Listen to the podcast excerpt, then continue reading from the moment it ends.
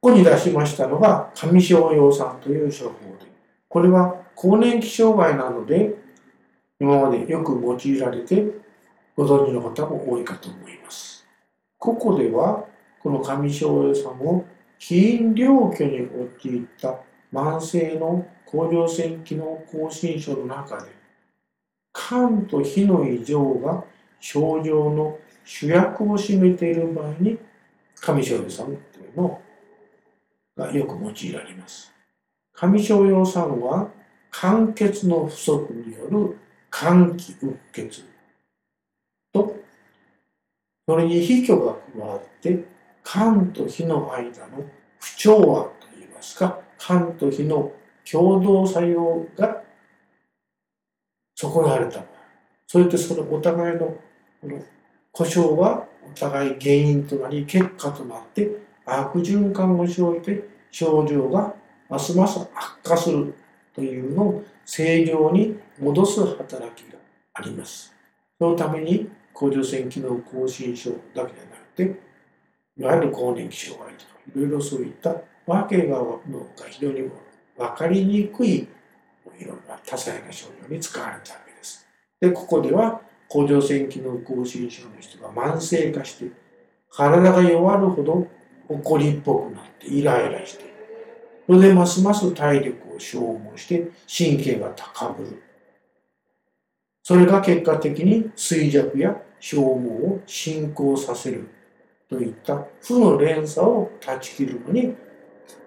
この上昇用酸という処方を用います。上昇用酸症を呈する人はまず脾が虚弱胃腸が非常に弱いで気血の生成が非常に悪いから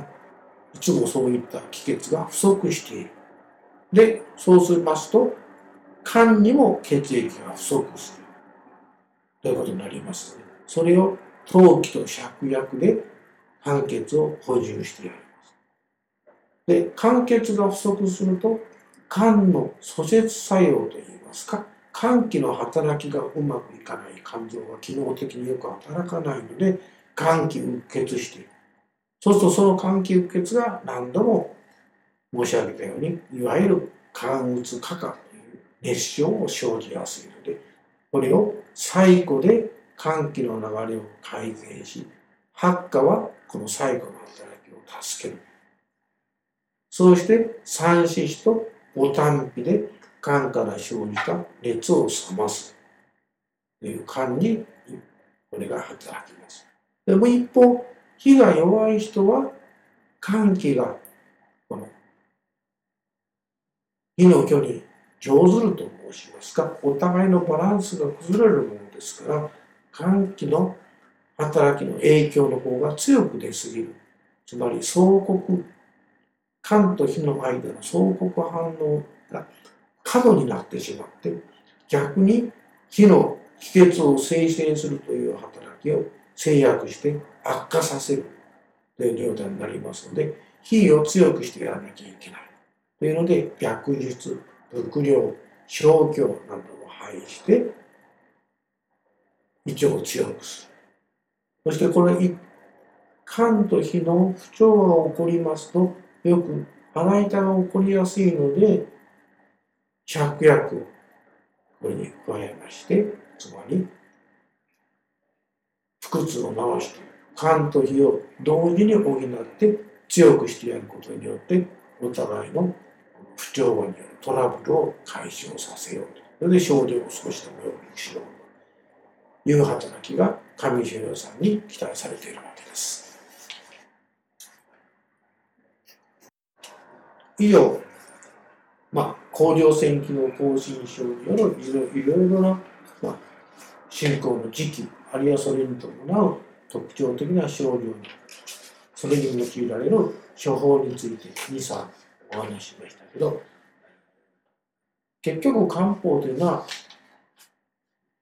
病名によって処方を決めるのではありませんので、ここだけ見ると甲状腺機能亢進症にどうしてこういう症が効くのかなということ。なると思いますが漢方治療というのは結局体の中でどういう反応が起こってどういう反応、どういう異常がその人の症状を生じているかということを調べ、それによって処方を決めますので、今まで今日出しました処方も全部今まで他のいろいろな病気で使われているものばかりです。これを同異病同時と言いまして、結局体の中に起こっている反応というのは病気とはまた別の範疇に属して共通しているものもあり、お互い同じ病気でも異なっているものもあるわけですから。漢方症法は体の中で起こっている個々の反応に対して処方が決まり、それが投与されますので、いろいろ同じ処方が何回も出てきた。り、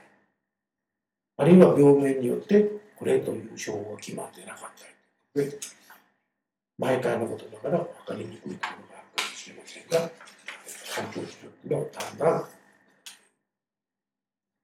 勉強していただきますと、自然に分かって、分かってしまうと非常にまあ、便利と言いますか、違う考え方でもって思いもかけない治療が期待できるということになるのではないかと思います。